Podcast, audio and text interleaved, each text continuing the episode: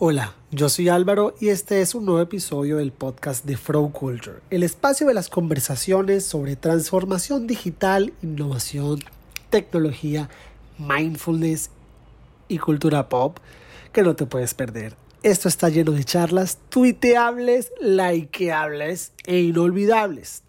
Hoy tenemos la segunda parte de nuestra conversación con Rafael Ospina, educador sobre inversiones DeFi. El episodio anterior que tuvimos con él, hablamos sobre cómo descentralizarnos de esas creencias limitantes en torno al dinero, el éxito y las inversiones. Hoy profundizaremos en el ecosistema DeFi. ¿Qué aprendemos cuando aprendemos sobre finanzas descentralizadas? ¿Está el ecosistema de los criptoactivos preparado para una adopción masiva? ¿Es el futuro o es una alternativa? En este episodio de Fraud Culture seguiremos profundizando sobre esto con Rafael Ospina, CEO de Wake Up Academy. Rafael, bienvenido a Fraud Culture. ¿Cómo estás, Álvaro? ¿Cómo te ha ido? Bien, bien. Pues Rafael, el curioso caso de, de esos invitados que, que repiten y que repiten rápido, haces parte de ese selecto grupo de, de historias sin fin que nos encantan en Fraud Culture para hablar y hablar no con expertos, sino con personas que ven las cosas de, de una manera en la que todos podemos conectar con ellas y aprender. Te hago una pregunta cuando se trata de DeFi.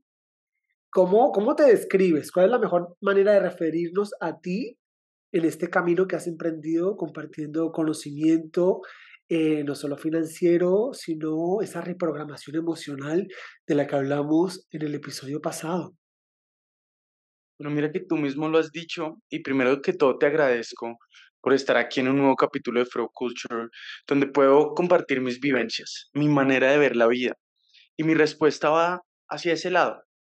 Lo leí alguna vez en un libro que se llama El hombre más rico de Babilonia, y es que cuando uno empieza no solo a enfocarse en el conocimiento técnico que está sobrevalorado, sino en otras habilidades más importantes como las emocionales que están infravaloradas, que tú mismo lo has dicho, la mentalidad, entender nuestros patrones de pensamiento, elevar nuestra conciencia, reforzar inclusive nuestra espiritualidad. Es como si se viera la vida a través de un filtro, como si se viera la vida de manera diferente. Así me describo yo, una persona que ve la vida de manera diferente. En nuestro capítulo pasado hablábamos que estábamos programados para enfocarnos en las cosas negativas, en los problemas que tenemos en el día a día, en el vaso medio vacío en los errores, en los fracasos. Y realmente depende de la perspectiva, Álvaro, porque todos tenemos problemas, pero también podemos tener soluciones. Tenemos triunfos y tenemos derrotas. Tenemos fortalezas, pero también debilidades. Tenemos cosas positivas y negativas. Cada uno de nosotros es el que decide dependiendo de sus modelos mentales, en qué quiere enfocar sus pensamientos.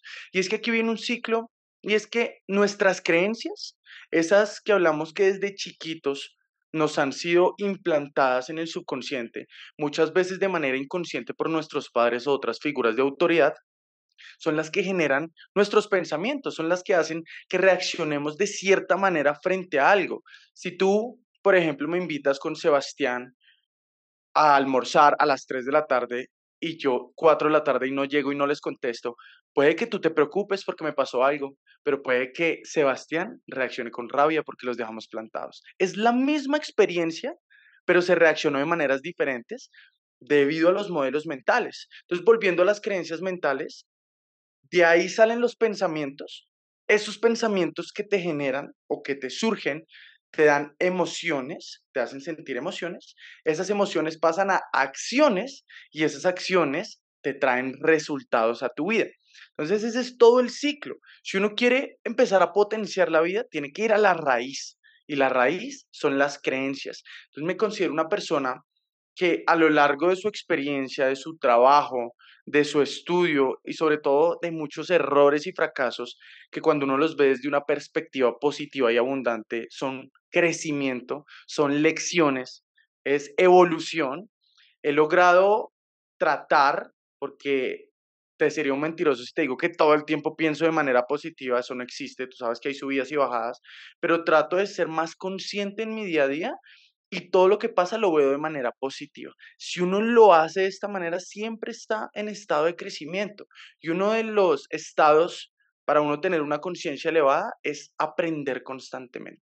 Si uno se encarga de tener una perspectiva positiva, de ver, como te digo, la vida a través de un filtro, de un cristal, es muy positivo todo, porque inclusive cosas que pueden ser inicialmente tachadas, como te digo, como negativas, como errores, como fracasos, como el vaso medio vacío, siempre van a tener una gran lección que te va a permitir a ti crecer como persona y evolucionar. Bien, se ha dicho que, que la vida es cuestión de balance y para que exista el bien, tiene que existir el mal. También hay un dicho que olvido aquí quién fue el que lo dijo, pero por cada pensamiento negativo que nos decimos al día, obligarnos a hacer el ejercicio de hacerle el contrapeso con un pensamiento positivo. Pero entonces, Rafael, si la palabra experto en estos temas pesa, yo creo que cada vez son más las personas las que se quieren alejar de ella y construir su propio concepto de su oficio y, los referentes, estás como en el camino del mentor. Pues fíjate que yo en la palabra experto veo una palabra de pronto, y es mi perspectiva que puede salir desde el ego a veces, porque uno de pronto puede creerse experto, Álvaro, frente a muchas áreas, que inclusive llevamos muchos años estudiando, pero el decirnos expertos creo que nos cierra un poco el aprendizaje que siempre podemos tener. Y todos los días podemos seguir creciendo, todos los días podemos seguir aprendiendo. Si uno cambia esa palabra de experto por aprendiz constante, por más de que uno conozca muchas cosas, uno se abre más desde la mente y obviamente eso se traslada a otras áreas para seguir aprendiendo y seguir pues interiorizando muchas cosas. Fíjate que en este libro que comencé a leer hace dos días que se llama La psicología del dinero de Morgan Housel, él habla aquí en el primer capítulo que hasta ahora comencé, tus experiencias personales con el dinero y en tu vida representan tal vez un 0.0000001% de lo que ha sucedido en el mundo, pero quizás un 80% de cómo piensas que funciona el mundo.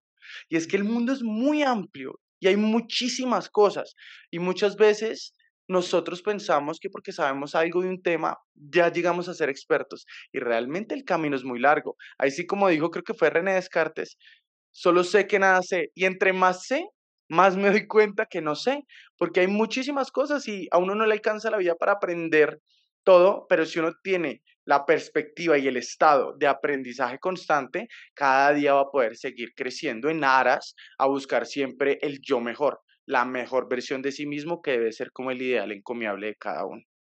Y también que se, se aprende enseñando. Entre más desglosas el conocimiento, pues más encuentras lugares que, que, no conocías. Dicho esto, casualmente cuando empezamos a hablar de DeFi en un episodio anterior, se conecta mucho con la filosofía que nos compartiste, que antes de tocar los temas específicos de mercados criptoactivos, tocas esas fibras de cómo relacionarnos con nosotros mismos y proyectarnos en este negocio financiero. La pregunta del millón, ¿esto es eh, conocimiento fácil, difícil, complejo, es extenso para una persona que quiere ingresar aquí con 20 dólares, 50, tampoco cifras muy astronómicas? ¿Le va a tomar mucho tiempo en prepararse para invertir su primer dinerito o esto es más intuitivo de lo que todos pensamos? Pues mira Álvaro, que tú sabes que como seres humanos todos tenemos ciertas aptitudes que nos hacen más aptos, valga la redundancia, para aprender cierta habilidad o no. Por ejemplo, yo desde chiquito siempre fui muy lógico, siempre tuve afinidad por las matemáticas, la física, la química, pero no tanto por las artes, por la música y puede haber otras personas que sean el polo opuesto a mí. Eso no quiere decir que yo no pueda aprender de artes y de música o que el polo opuesto no pueda aprender de matemáticas y física. ¿A qué voy con esto? Yo siempre le digo a mis estudiantes, todo requiere un proceso, lo hablamos en el pasado episodio. La ley natural de la vida es que todo lleva tiempo. Desafortunadamente, como seres humanos, sobre todo en Latinoamérica, tenemos instalado el chip del cortoplacismo y es algo que tenemos que hacer, esa reprogramación mental, si queremos lograr grandes cosas en la vida que no solo aplican al tema del dinero. Dicho esto, el proceso es diferente para cada persona. ¿Por qué? Porque hay tres variables fundamentales que yo siempre les digo a todos mis estudiantes. La primera es el tiempo disponible. Digamos, Álvaro, tú entras a mi academia y empiezas a estudiar, pero trabajas todos los días y solo puedes dedicarle 6 a 8 de la noche. Pero puede haber otra persona que no está trabajando y puede dedicarle todo el día. Entonces ahí ya hay como un desbalance en el proceso de cada uno con respecto al tiempo que le puede dedicar. Segunda variable, la energía, la energía vital, Álvaro. Eso que yo hablo tanto, que cuando tú tienes ciertos hábitos, cuando tú tienes ciertas prácticas que te suben la energía, como la gratitud, que lo hablamos también en el pasado episodio, como desde mi perspectiva la meditación, el ejercicio físico, ese tipo de cosas te suben la energía y si tú tienes más energía en el día a día, si vibras más alto, vas a poder lograr más cosas, vas a ser más productivo. Entonces puede que alguien que tenga mucho tiempo en su día no vibre tan alto y no sea tan productivo. Entonces es una variable también muy importante. Y la otra, que va con respecto a lo que comencé esta respuesta, la aptitud, es decir, la capacidad de aprendizaje. No todos podemos ir al mismo ritmo de aprendizaje. Dicho esto, según estas tres variables, desde mi perspectiva y en mi academia, yo les digo y les doy la promesa de que en dos meses, si se dedican teniendo en cuenta estas tres variables, ya pueden ser rentables, obviamente pasando por todo el proceso. Yo siempre hablo que hay un proceso inicial, como hablábamos la vez pasada, en el cual yo hago énfasis en la mentalidad, en las finanzas personales, inclusive en la gestión de riesgo, antes de empezar a hablar de criptomonedas, porque la mentalidad, como hemos hablado ya bastante, es muy importante para que entiendas cómo funciona la vida y sobre todo cómo sacarle el máximo provecho, cómo tú en tu día a día puedes obtener los mejores resultados posibles. Si empiezas a reprogramar tu mente hacia la abundancia, a eliminar todas las creencias limitantes, a identificar tus patrones de pensamiento y de comportamiento, estás atacando la raíz del ciclo que te expliqué ahorita. Entonces eso se va a traducir inmediatamente en mejores acciones y por supuesto mejores resultados. Y esto de manera constante con el tiempo, porque la ley natural de la vida es que todo lleva tiempo, te permite lograr resultados extraordinarios, acelerar procesos y por supuesto alcanzar objetivos. Tú mismo lo dijiste ahorita, cuando uno enseña, uno aprende mucho más. Y hay una cosa muy importante y también se las explico. A nosotros siempre se nos enseñó la curva de aprendizaje, pero no se nos habló nunca, Álvaro, de la curva de olvido. Y es que cuando alguien estudia algo, lee un libro, por ejemplo, y nunca subraya o nunca habla al respecto, en un mes solo recuerda el 10% de lo que leyó, lo que estudió, lo que vio en un seminario. Imagínate, si uno enseña, y por eso, digamos, yo soy ingeniero de petróleos de profesión, Álvaro, y tengo una maestría en hidrocarburos no convencionales, tú me preguntas ahorita qué sé de eso, que lo dejé de estudiar hace siete años, no me acuerdo absolutamente nada.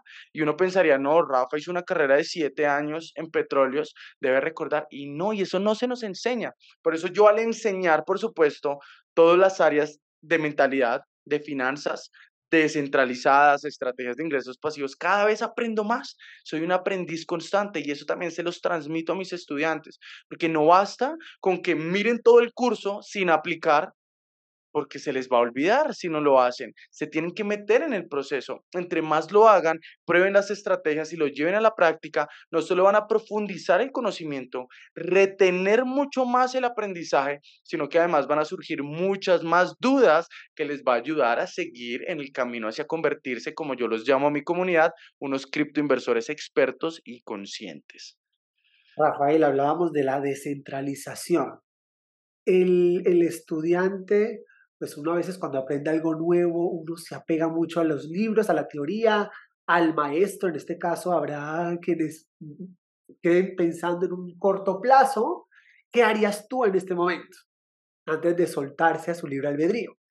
El que se gradúa de Wake Up Academy, ya una vez cumple con dedicación el tiempo que le tome, se gradúa como qué? Como un trader, como un estratega, ya ellos quedan manejando su, su portafolio o está la opción de entender el, el, proyecto que armen con sus inversiones y que Wake Up Academy les administre, por así decirlo, el portafolio. O ellos cogen su creación, su proyecto de, de, de trabajo y se van. Pues mira que como tú mismo lo dijiste, eh, ellos quedan siendo autosuficientes. ¿Y por qué digo yo esto? Al principio, siempre obviamente se van a pegar a las enseñanzas, a la teoría, al libro, al acompañamiento, porque es necesario en el proceso de cualquier habilidad que se quiera adquirir. Rafael, todo lo que tiene que ver con meterse la mano al bolsillo da mucho miedo. ¿Y sabes qué, Álvaro? Es que nuestro cerebro está programado para el confort, nuestro cerebro es cómodo y salirnos de esa comodidad, que es buscar nuevas cosas, hacer inversiones, al cerebro le da pánico. Por eso a veces es tan difícil porque viene desde nuestro cerebro subconsciente. Pero cuando se sale de la zona de confort, allí es donde se encuentran las grandes cosas. Allí es donde de verdad vas a desarrollar tu verdadero potencial y alcanzar lo que realmente quieres en la vida.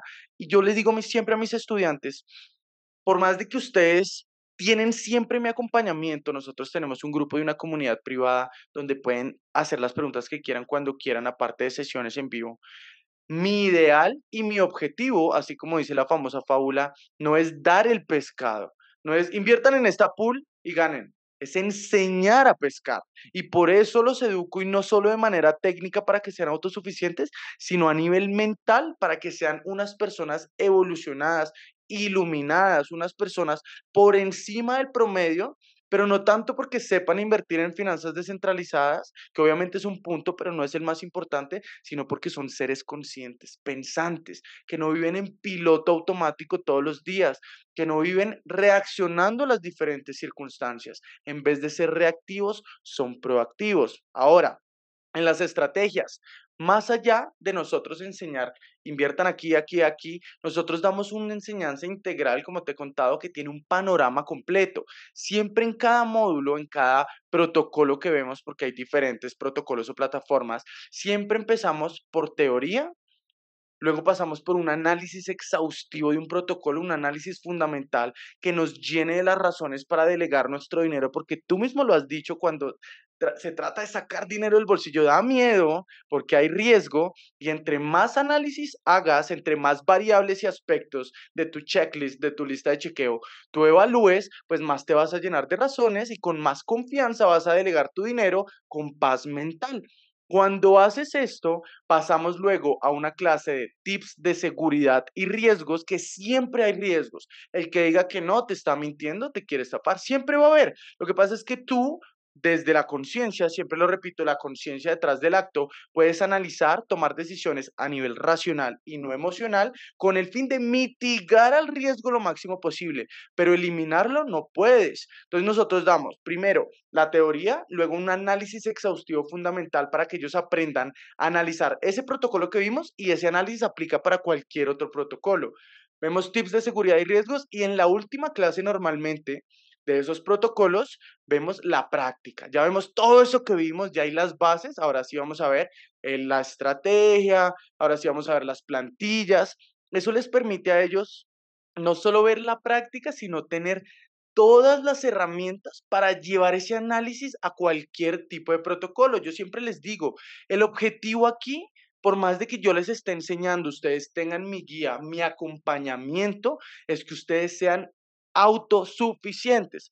Tú mencionaste que cómo se llamarían ellos. Ellos no son traders, porque traders son los que abren operaciones en el mercado, ¿cierto? Nosotros lo que hacemos es una especie de minería o buscar protocolos descentralizados, por no ponerme muy técnico, en la Web3, donde se pueden armar diferentes estrategias de ingresos pasivos. Es diferente al trading. Entonces, la manera en la que yo les digo son criptoinversores. Entonces, ellos pasan de ser como criptoinversores junior criptoinversores novatos, por decirlo así, a criptoinversores expertos, profesionales, rentables, por supuesto, autosuficientes y conscientes, que sepan analizar cualquier protocolo, cualquier criptomoneda, actuar desde la conciencia, desde la razón y no la emoción, y sobre todo saber cómo reaccionar ante cualquier eventualidad del mercado.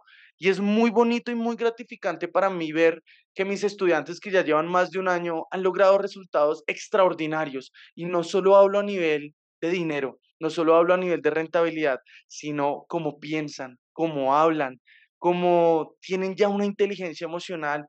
Tú los ves hablar y literal es como hablábamos al principio de, este, de esta gran sesión ven la vida de una manera diferente. Y ese, Álvaro, es mi principal propósito. Si en este momento yo estoy enfocándome en finanzas descentralizadas, porque me parece una gran oportunidad de verdad de transferencia de riqueza del sistema bancario tradicional centralizado a las finanzas descentralizadas que hasta ahora está comenzando, tiene mucho trecho para adelante, siempre manejaría mis finanzas a través de las criptomonedas, blockchain y finanzas descentralizadas, porque es muy bueno y hay mucha oportunidad, pero mi propósito va mucho más allá.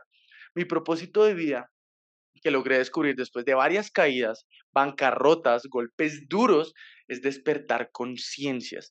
Es de verdad que la gente evolucione, que dejemos de vivir en piloto automático, que dejemos de vivir como personas reactivas.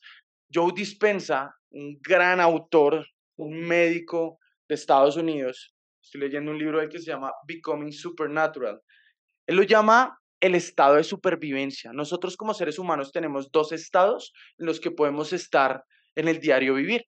El estado de supervivencia, que es cuando nosotros nos enfocamos en el estrés, en las deudas que tenemos que pagar, en las obligaciones, en los compromisos, que ese es el futuro predecible, todo hacia el futuro que nos tiene comprometidos y el pasado conocido, que es si yo no hubiera invertido allí, si yo hubiera hecho esto, si yo hubiera, eso Álvaro nos desgasta energéticamente de manera impresionante en el pasado y en el futuro. Y la energía del aquí y el ahora, ¿dónde está? Relegada. Entonces, ese es el estado de supervivencia, cuando uno anda en piloto automático, en un estrés, reaccionando a todo. Y el otro es el estado de creación, Álvaro. Cuando uno logra traer esa energía de nuevo que dispersó en el pasado conocido y en el futuro predecible y la enfoca aquí, en el aquí, en el ahora. Uno siente una descarga de energía vital impresionante y en tu día a día vibras muy alto. Literal, todas las personas con las que hablas, con las que interactúas, incluso a las que les sonríes, las tocas positivamente a través de una onda expansiva. Y hay muchas maneras de uno empezar otra vez bajo un proceso porque todo lleva tiempo a subir esa energía, a, traerla de donde la has relegado. Y una de esas, digamos, es la meditación. Por no irme como muy profundo em, en esta respuesta, nosotros tenemos varios chakras, ¿cierto? Y los tres primeros chakras son chakras que nos drain energy, que nos gastan energía.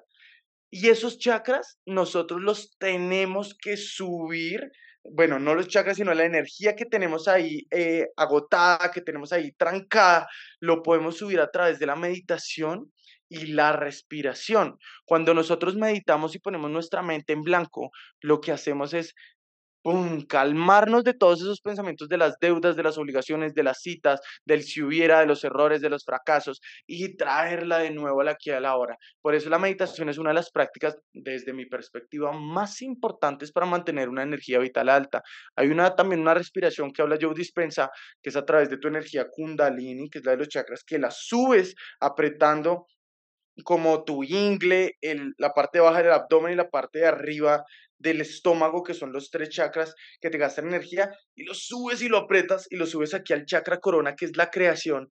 Es impresionante. Puede que al tú practicar esto por primera vez no lo sientas, pero como todo, eliminemos el cortoplacismo y pensemos que en un día lo vamos a tener, vivamos el proceso y vas a tener un cambio impresionante en tu vida.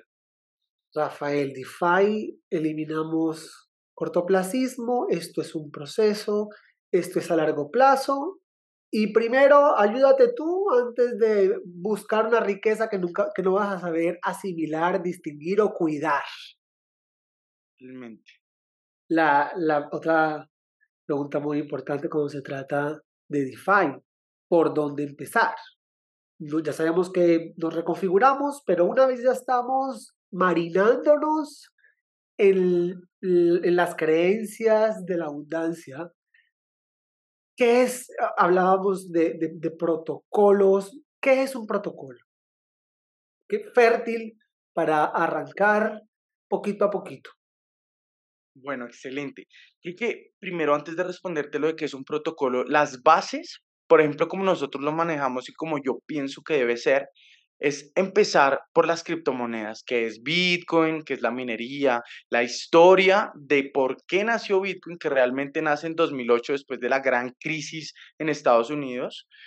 se crea Bitcoin, las demás criptomonedas, cómo funcionan, cómo se manejan las minerías tanto de Bitcoin, que es prueba de trabajo, como las demás, que es prueba de participación y que prueba de participación es la que nosotros usamos.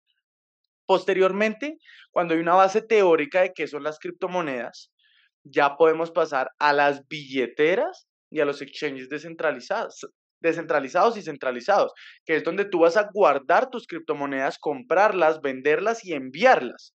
ya sabes qué tenemos de base, que son las criptomonedas, ya sabemos dónde las vamos a guardar, dónde las vamos a enviar.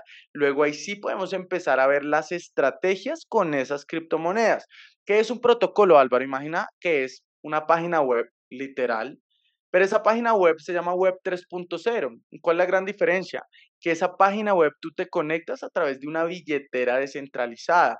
Tú la conectas y al enlazarla a tu página, a la página web, que es el protocolo, ya tus fondos de la billetera los puedes transferir, los puedes invertir, los puedes intercambiar, puedes usar toda la operativa del protocolo. Entonces, yo le digo un protocolo porque está construido a través de un contrato inteligente, pero es simplemente una página web. La gran diferencia es que el modo de interactuar de nosotros es que se conecta a través de una billetera. Una vez entiendes cómo hacerlo, pues hay diferentes protocolos. Hay unos protocolos, por ejemplo, que se llaman puentes, que te ayudan a intercambiar o a enviar más bien una criptomoneda de una blockchain a otra. Hay otro protocolo que se llama un exchange descentralizado, que es el opuesto del exchange centralizado, que es como Binance, y donde él tiene el control, Binance tiene el control a nivel centralizado de nuestros activos a nivel criptográfico, nosotros no. En un exchange descentralizado nosotros tenemos el control a nivel criptográfico porque estamos conectados a través de nuestra billetera. Hay otros protocolos, por ejemplo, que se llama un protocolo de lending o de préstamos, donde tú puedes adquirir préstamos dejando una garantía un colateral previo, un respaldo, a un 3% al año. Imagínate lo que yo te estoy diciendo. Puedes adquirir préstamos a un 3% al año. Cuando tú ahorita estás sacando un préstamo en un banco y te puede valer 3% el mes. Eso quiere decir que las finanzas descentralizadas, por mencionarte algunos de los protocolos, tienen muchas funcionalidades, muchos instrumentos financieros. Como yo te lo dije, el mercado cripto, el mundo cripto, la tecnología blockchain y las finanzas descentralizadas están llenas, pero plagadas, Álvaro, de buenas rentabilidades y oportunidades. Pero también, desafortunadamente, están más plagadas de estafas, más por eso una educación integral, como le hemos mencionado, que vaya de tu interior, desarrollar tu ser y a la vez un paralelo de todo el conocimiento técnico de manera responsable, donde no se dice qué hacer, sino se enseña cómo hacerlo, cómo analizar para hacerlo, es fundamental para generar una adopción consciente y responsable.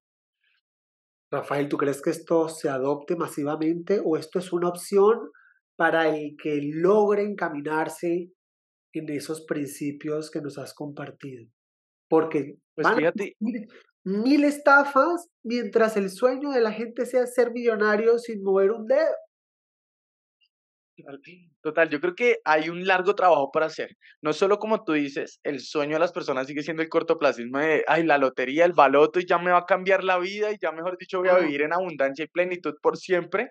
Y eso es una gran falacia que se nos ha metido en la mente. Entonces hay que primero empezar a cambiar por la educación. La educación es la respuesta sin duda, pero la educación integral, como te digo, que empiece la reprogramación mental que lleva tiempo y que nuestra generación y realmente muchas generaciones la llevan y que un cambio de estos no se va a pasar en un año, dos años, cinco años, diez años, es un proceso total.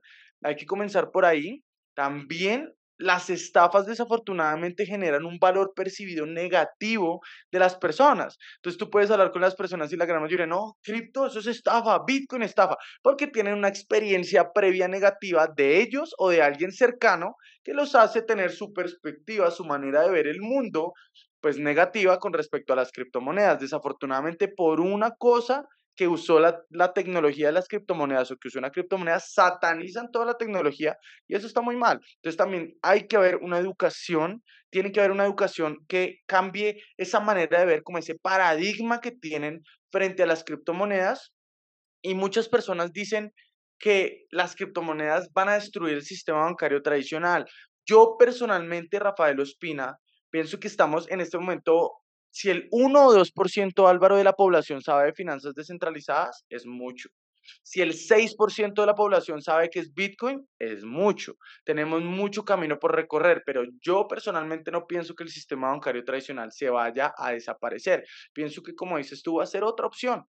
Tú el día de mañana, así como puedes ir a un restaurante o al otro, podrás enviar dinero o por el banco o por criptomonedas. No pienso que una vaya a acabar a la otra. De hecho, eh, los bancos y el gobierno no les conviene en teoría de que uno use las criptomonedas, pues porque es descentralizado, porque no pueden traquear o rastrear los movimientos de uno y además porque como te dije anteriormente hay una mudanza de capital muy importante del sistema bancario tradicional cada vez más a las finanzas descentralizadas. Pero ¿qué hicieron ellos? Al ver que no pueden destruir Bitcoin, no pueden destruir las finanzas descentralizadas y que la adopción sigue creciendo de manera impresionante, lo que ellos han hecho es que empiezan a adaptarse. ¿Cómo se empiezan a adaptar? Están creando sus monedas digitales de los bancos centrales.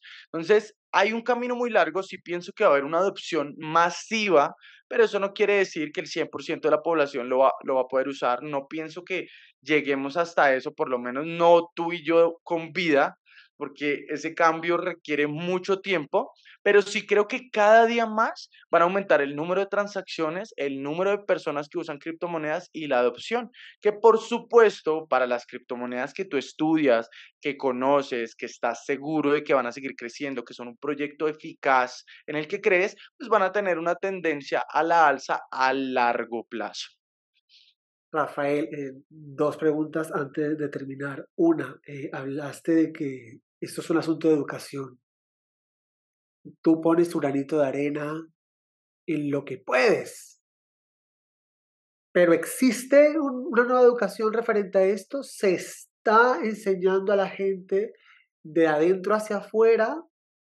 Esto se están entrenando personas astutas, conscientes financieramente cuando se trata de DeFi, o simplemente se está liberando un montón de instrucciones de cómo abrir billeteras, cuánto es el mínimo promedio de invertir y que sea lo que tenga que ser. Pues mira que tú me pones ahí una pregunta dura porque creo que va también hacia mis colegas que enseñan y que admiro profundamente porque tienen grandes comunidades y han generado adopción, que es lo que queremos.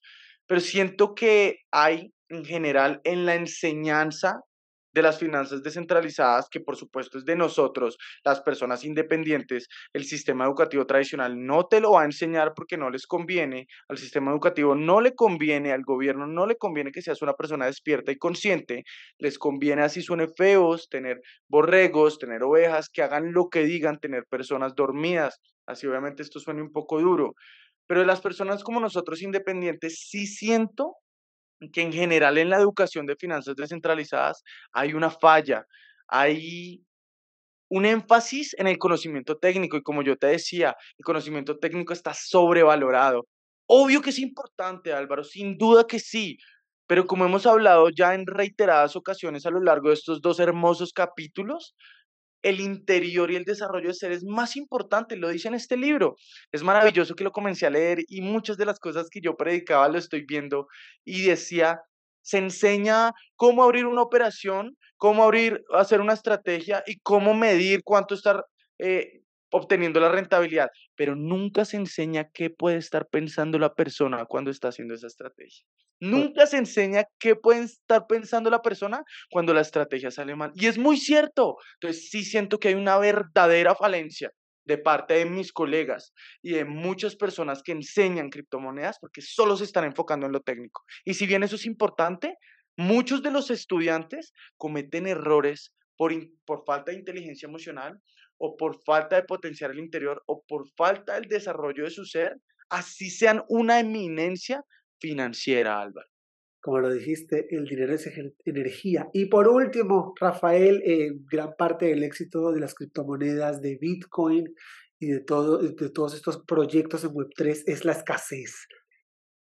Un ecosistema de escasez, de que hay muy poquito de unas cosas y hay mil probabilidades.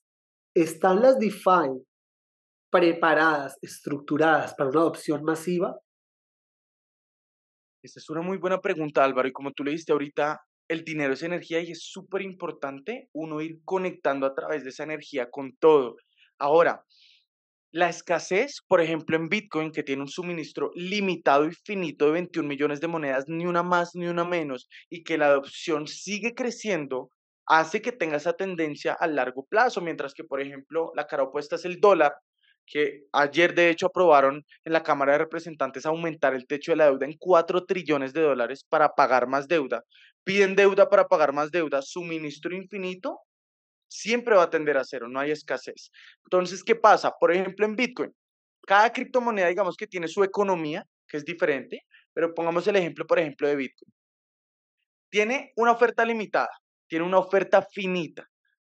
A medida que va aumentando la adopción, se percibe más un, efecto de escasez. ¿Qué quiere decir eso? Va a seguir aumentando. Las personas que quieran entrar después o que quieran comenzar en este mundo, por supuesto que lo van a poder hacer, pero no se van a encontrar un Bitcoin a 20 mil, ni a 30 mil, ni a 40 mil. Tal vez para el siguiente ciclo, que es después de 2025, el Bitcoin no baje 70 mil, 100 mil dólares. Tal vez en 10 años el Bitcoin no baje 300 mil dólares.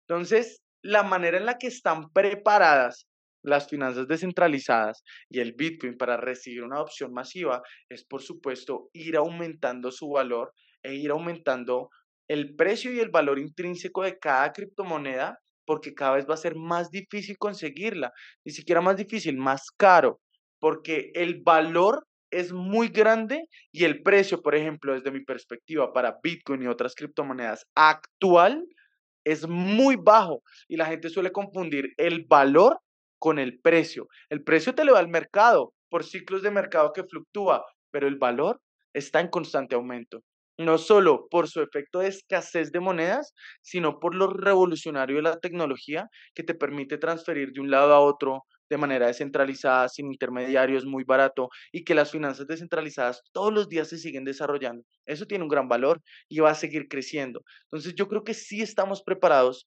para una adopción masiva que va a llegar igual con el tiempo, pero entre más se demoren las personas, más o menos más bien oportunidades van a tener de aumentar su patrimonio de manera significativa, o al menos van a durar más tiempo en hacerlo.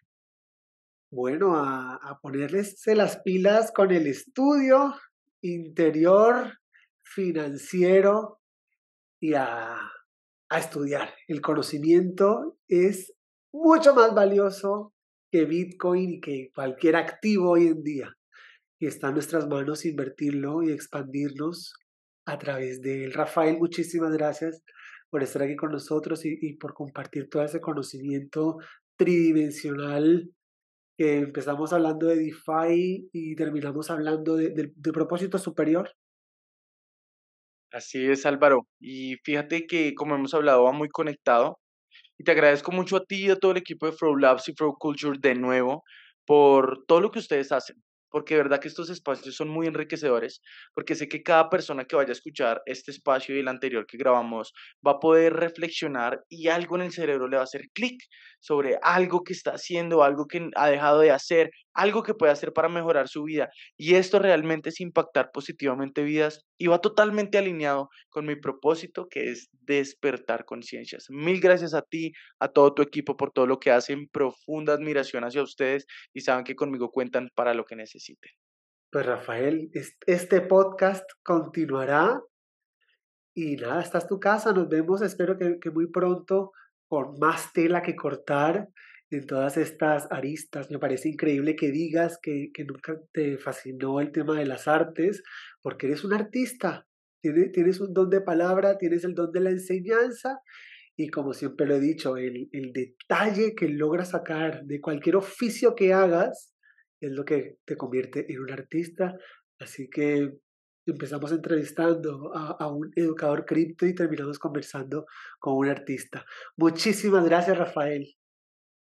Gracias Álvaro, te agradezco y nunca lo había visto de ese modo. Gracias por hacerme también tener ese clic en mi cerebro porque nunca lo había pensado. Para conectar con Rafael, aquí en la descripción encontrarás la forma de hacerlo.